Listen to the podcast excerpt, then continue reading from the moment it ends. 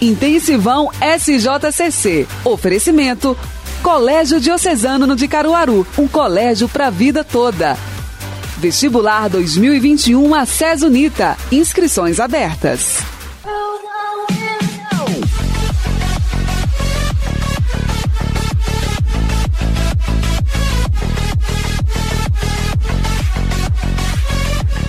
Olá, sejam todos muito bem-vindos. Está começando o nosso podcast Intensivão para você que nos acompanha através aí dos nossos aplicativos, vocês que estão aí no Spotify, você também que está pelo YouTube. Seja muito bem-vindo. Eu sou Jailma Barbosa. Gente se preparar para o exame do Enem não é tarefa fácil. Ela garante aí o ingresso no, na carreira superior, né? Mas é uma maratona que é preciso enfrentar para isso também são meses de estudo, disciplina, tem ansiedade, tem estresse, mas tem muita dedicação também. E aí a gente vai dar algumas dicas que podem te ajudar na preparação do Enem. E a gente vai receber aqui o nosso professor da SES, Iago Campelo, professor de História, que hoje está aqui com a gente para trazer né, mais luzes para esse tema da preparação do Enem, né, Iago? Vamos lá, a gente tenta, né, Jailma? A gente tenta. Boa tarde a você, a todos que, que possivelmente nos irão ouvir, não é? E é um prazer desde já estar aqui conversando um pouco com vocês sobre essa maratona, como você muito bem destacou, não é? Que é o Enem, principalmente nessas condições é, que estão postas para que esse exame nacional seja realizado. Uhum. As provas vão acontecer aí nos dias 17 e 24 de janeiro. São aí 5 milhões e 700 mil inscritos. A prova digital acontece no dia 31 de janeiro e 7 de fevereiro para 96 mil inscritos. E aí, se houver algum eventual problema na estrutura do local de aplicação da prova, a reaplicação será nos dias 24 e 25 de fevereiro. Resultado só dia 29 de março. Então, segura o coração, né? Aguenta, né, Iago? Tem que esperar, tem que esperar, não tem outra receita e tentar controlar a ansiedade, não é? Para que ela não se reverbere em, em coisas maléficas para o nosso corpo, né? Então, paciência aí para os estudantes que irão é, se submeter ao Exame Nacional do Ensino Médio. E aí a gente está em ano de pandemia, né? Foi preciso passar um tempo estudando remotamente, através é, do próprio interesse do aluno. Teve férias onde não eram planejadas, né? Tipo, ninguém se planejou para tirar férias no período que se tirou esse ano. Ninguém planejou para ter que estudar à distância, ninguém planejou para aula remota.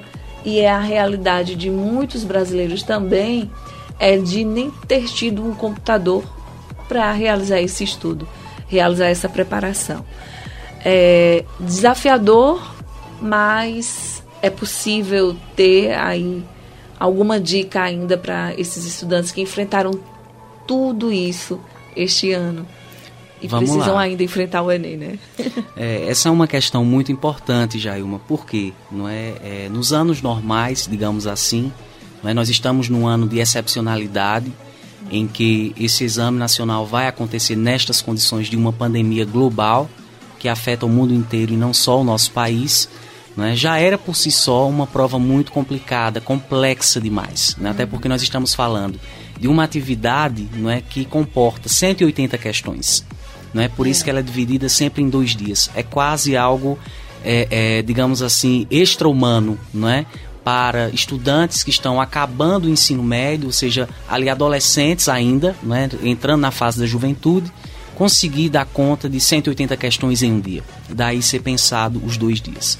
Né? Fora isso, como nós sabemos, toda a ansiedade que envolve o processo, porque aqueles e aquelas que se submetem a esse processo seletivo estão visando um futuro que está batendo as portas é? está exatamente pensando naquilo que querem buscar para os seus futuros, em termos de profissão, em termos de futuro é, profissional. E para completar, não é? E para tornar o processo ainda mais complicado, a gente vive essa pandemia e que, como você muito bem lembrou, não é? nosso país é marcado pelas desigualdades sociais, não é? históricas. São desigualdades históricas, portanto, seculares. Estamos falando de, de determinadas realidades sociais que nós não podemos homogeneizar. homogeneizar Não, é? não podemos afirmar que todos os estudantes que vão se submeter ao Enem tiveram as mesmas condições de preparo.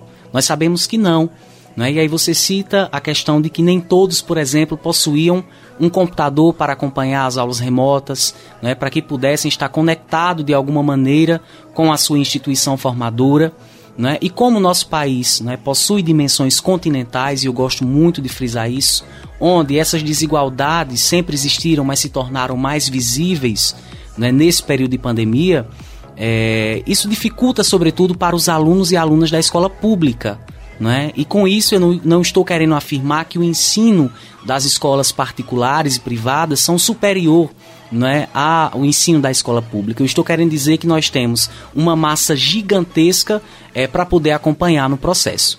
Né, enquanto que as instituições privadas, né, é, é, elas, como é que diz, abrangem um público menor, um número menor de estudantes. Né? É no setor público que está a maioria dos nossos estudantes e das nossas estudantes. Então imagino que é de uma, de uma hora para outra, de forma abrupta, nós pensarmos em uma proposta de educação é, inserida é, dentro desse contexto pandêmico que evidenciou as nossas mazelas estruturais, e uma delas é a pobreza, sem dúvida, não é? criar um, um, modelo de educação que pudesse atender a todos de forma qualitativa. Isso foi algo quase impossível, um desafio não é que não só o Ministério da Educação enfrentou para poder pensar essa realidade de forma muito tímida, de forma muito tíbia, de forma também por vezes não responsável. Mas aí nós temos os estados e os municípios que tentaram da melhor maneira possível, né, adequar é, o ensino nesse momento de pandemia a essas realidades objetivas que nós estamos a vivenciar. Né? E nesse processo, aí vem ainda o Enem. Não é dentro de todo esse contexto, como é que esse aluno, essa aluna que muitas vezes não teve acesso nenhum ou de forma muito precária aos conteúdos que já estavam estabelecidos né, para essa maratona de estudos, é, realizar esta avaliação. Né? Como é que estes alunos e estas alunas irão realizar o Enem? Né? De, de fato, né, nós podemos vislumbrar, vislumbrar melhor dizendo, é, e eu queria não ser pessimista nesse ponto, né, mas nós sabemos que as dificuldades estão mais potencializadas. Né? E aí há alguns discursos que dizem, olha, só depende da vontade e do querer do aluno. Eu não sei se o querer e a vontade são suficientes para que, com a nota do Enem, eles possam ingressar numa instituição de ensino superior. Não nesse momento. Tá? Eu talvez pense que o querer e a vontade fosse determinante, quem sabe, e não totalmente, totalmente é, nos outros anos, né? quando estávamos numa normalidade é, de, de vivência mesmo. Mas agora, nesse contexto, em que a gente traz à tona não é, essas discrepâncias que o Brasil comporta não é, e que, portanto, precisam ser sanados também, refletidos e pensados, é, o Enem se torna ainda mais, é, como é que eu posso te dizer, é, Jailma? Ele se torna... Mas... Desafiador sempre é, mas eu dizia que ele se tornaria como, um, na verdade, ele não seria mais nem o caminho de acesso ao ensino superior, mas um obstáculo a mais para se chegar no ensino superior nesse momento. Uhum sabe? Então eu creio que isso tem que ser pontuado e você traz isso muito bem quando pergunta sobre como é que esses alunos e essas alunas têm que correr atrás desse tempo perdido, né, nesse contexto todo que nós estamos atravessando. Professor Iago, o senhor acredita que pode ser que o Ministério da Educação facilite mais para os estudantes, meio que fazendo uma prova, digamos, não fácil, mas é, que, que não, não, esteja, não seja tão complicada quanto geralmente é uma prova do Enem? Jailma. Será que, será que se tocaria no coração do Ministério da Educação para isso acontecer? Não, eu, eu não acredito que, que, o, que o Ministério da Educação vá maneirar, não é, digamos assim, no nível é, qualitativo e de exigência da prova do Enem. Não, é? não sei se, se a situação tocaria-os é, a tal ponto de, de abrir mão dessa tão grande exigência que é posta ali em discussão na, nas questões do Enem. Né? É, agora, claro, deveríamos pensar não é, como possibilidade uma outra, uma outra postura do Enem, para o Enem esse ano. Eu creio que nós não deveríamos ter mantido não é, o mesmo formato de sempre, né? ou seja, tratando um, um, a avaliação mais importante do país para ingresso no ensino superior, da mesma maneira que nós tratávamos nos anos anteriores. Uhum. Deveria ser, de fato, né, considerado essas questões. É, veja, nós temos é, quase 5 milhões de inscritos não é desse... Mas são 5 milhões e 700 mil inscritos. Exato. Então nós temos mais de 5 milhões e desses 5 milhões nós temos também um público que vai optar pela prova digital, que che já chega quase é. a 100 mil. Isso. Né? A última informação que vi, acho que ontem ou antes de ontem, a gente estava quase é, completando os 100 mil inscritos na prova digital, que é uma experiência nova também, né? e que está sendo é, experimentada e aplicada na, no Enem em 2020, num ano também complicadíssimo e atípico. Ou seja, porque a proposta do Ministério da Educação é fazer com que até 2026 nós anulemos a ideia do caderno impresso, não é? Ou seja, toda a avaliação é, nacional para o ensino médio será é, de forma digital. E isso, é, eu não sei se, se facilita não é, nesse ano de 2020 a implantação, não sei se contribui para o desenvolvimento futuro dessa estratégia que o Ministério da Educação espera, ou se ela, é, de certa forma, é, potencializa ainda mais é, um obstáculo para a realização dessa avaliação de forma digital. Nesse contexto. Né? Em outros, nós podemos avaliar e pensar de outra maneira. Mas nesse eu, eu não sei. Mas não acredito, Jailma, de forma nenhuma que o nível da prova deva cair, um exato, por conta das, da nossa pandemia né, e o modo como o Brasil tem enfrentado isso.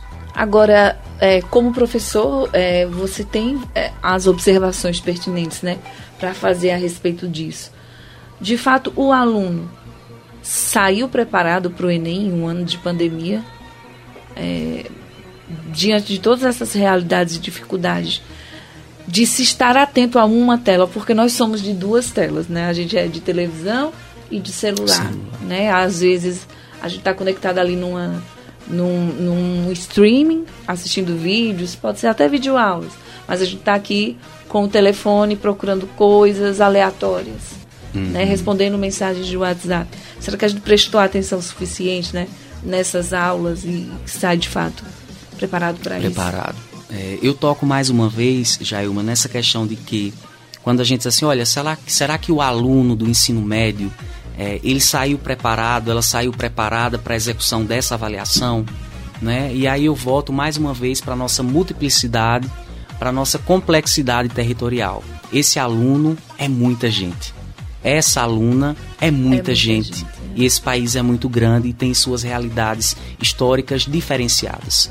Né? E aí eu trouxe para você anteriormente o exemplo do aluno da escola privada, né? que muitas vezes por uma questão de sobrevivência é, mantém as aulas, não é? Muitas vezes nós sabemos que essa insistência na permanência da aula não é porque está, estão preocupados com o desenvolvimento é, cognitivo desses alunos, com o ensino com a aprendizagem, mas pela manutenção da sua existência. Não é o que é também entendível nesse momento tão complexo que nós atravessamos. E falei do aluno também da escola pública, que muitas vezes está numa condição inferior no sentido das condições materiais em que essa escola, não é, em que as prefeituras, em que o Estado é, oferta essa educação. Então, quando a gente pergunta, o aluno é, do ensino médio está pronto, professor, para a realização é, desse, desse exame, não é? nesse, nesse nível de complexidade, eu poderia dizer que talvez, Jailma, alguns alunos e algumas alunas sim, mas poderia lhe, lhe afirmar com muita tranquilidade não é? e serenidade que a maioria não. Não, é? não por quê?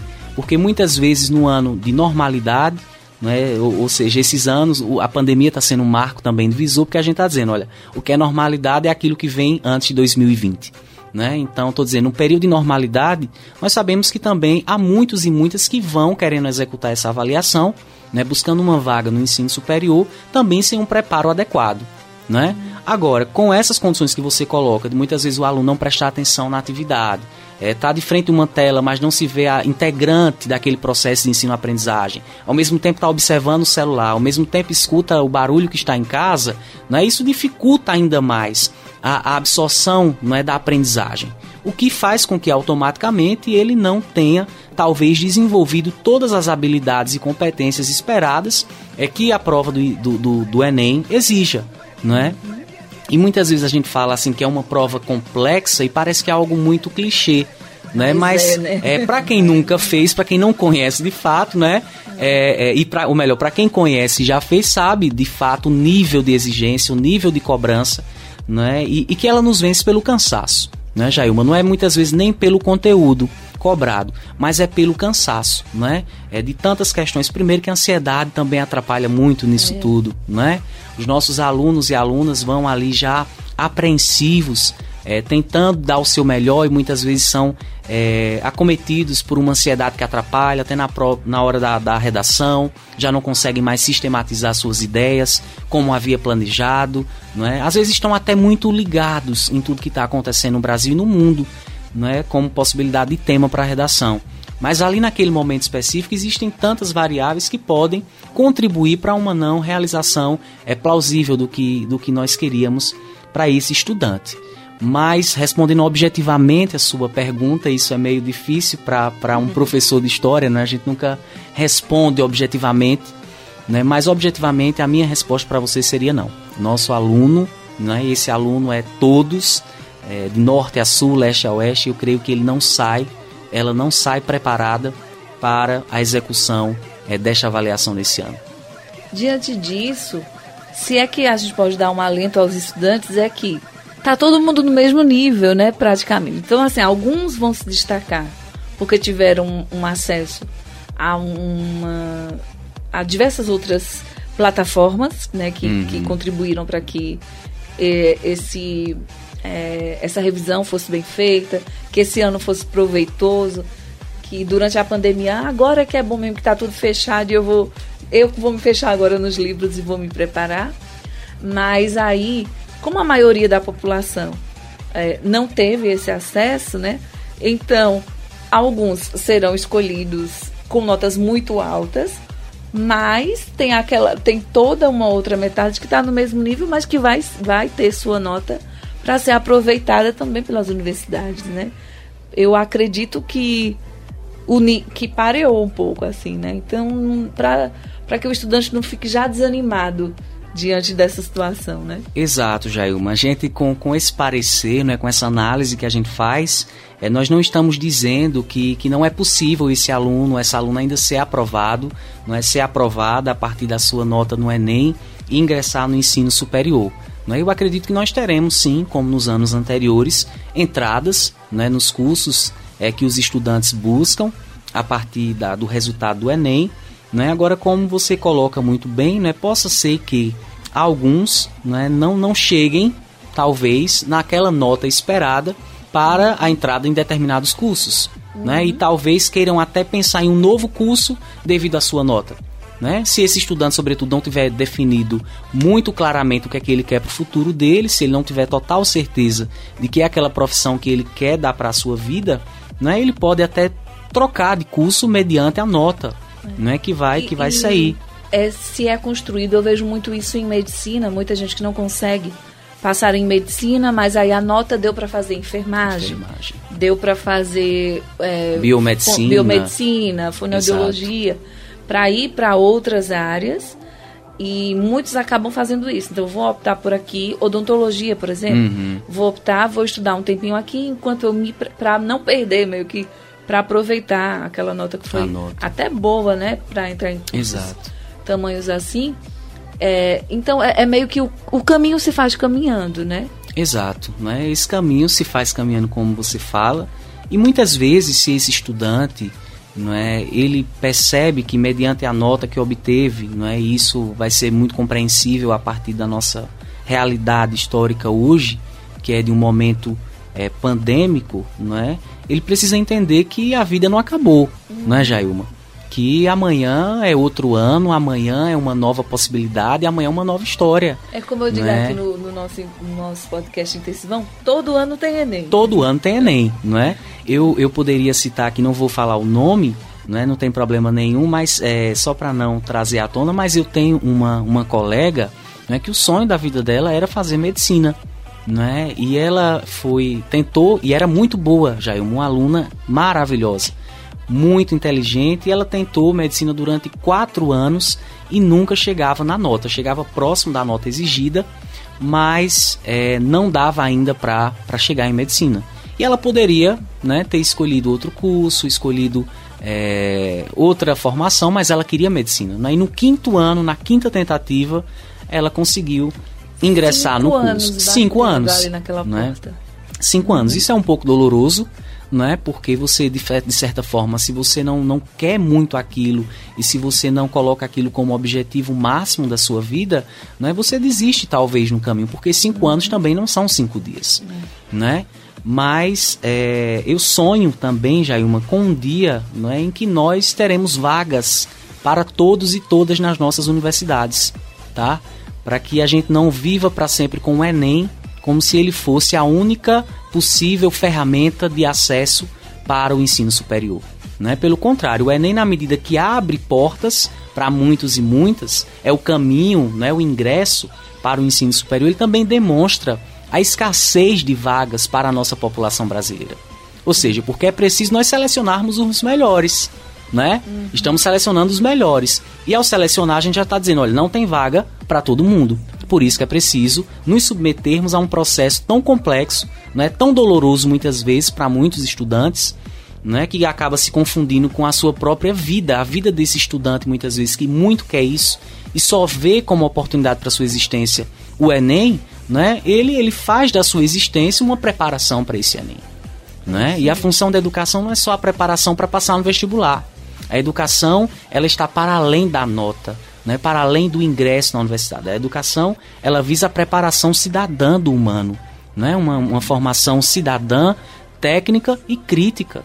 Né? Então eu penso no Enem também como esse mecanismo que não, não possibilita a entrada de todos e todas do Brasil no ensino superior. Mas, no momento, é o que nós temos ainda né, de forma mais efetiva e que tem garantido de forma, digamos, democrática, né, então, é, essa, essa entrada e permanência desses estudantes no ensino superior. E os estudantes que estão nos acompanhando aí pelo podcast, a gente vai fazer um encerramento aqui, um fechamento breve com uma, algumas últimas considerações do professor Iago, mas a gente vai continuar no YouTube, no nosso podcast Intensivão, nosso canal de extensão lá no YouTube. Você que acompanha o nosso podcast já sabe que é um plus aqui do Sistema Jornal do Comércio de Comunicação. E só vamos arrematar esse nosso assunto para a gente correr lá para o YouTube, professor. Ok. Então, para os, para os alunos que estão aí nessa reta final de preparação né, para o Enem, mantenham o equilíbrio, né, mantenham a calma, é, com bastante serenidade, né, vão fazer essa prova, realizem essa avaliação com aquilo que vocês conseguiram é, estudar durante o ano, busquem né, fazer com muita tranquilidade, porque muitas vezes o nervosismo pode ser nosso maior inimigo no momento da avaliação, e se permitam também errar.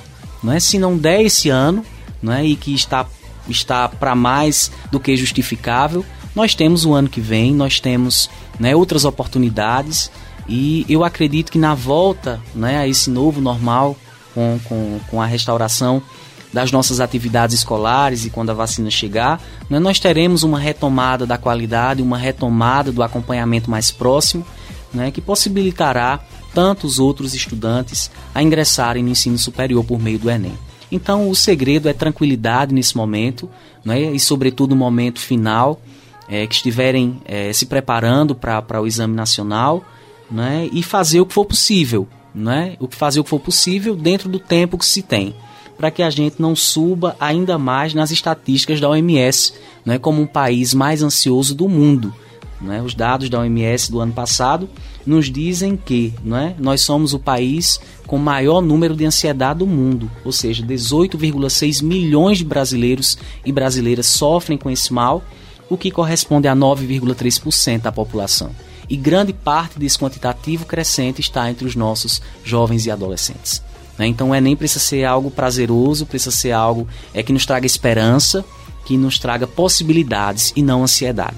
É? Então, tenham calma, tranquilidade e façam o que for possível, é? dentro das condições objetivas de cada um e de cada um. Talvez essas sejam as minhas palavras. Palavras do professor Iago Campelo, da Faculdade ACES, da ACES Unita. E olha, gente, você também pode ser, ter acesso a muitas dicas, conteúdos sobre o Enem e vestibulares no site intensivão sjcc.com.br. Galera do podcast, você que está nos ouvindo aí pelo Spotify, tchau, tchau, corre lá para o nosso canal no YouTube. Intensivão SJCC. Oferecimento Colégio Diocesano de Caruaru, um colégio para a vida toda. Vestibular 2021 a Unita. Inscrições abertas.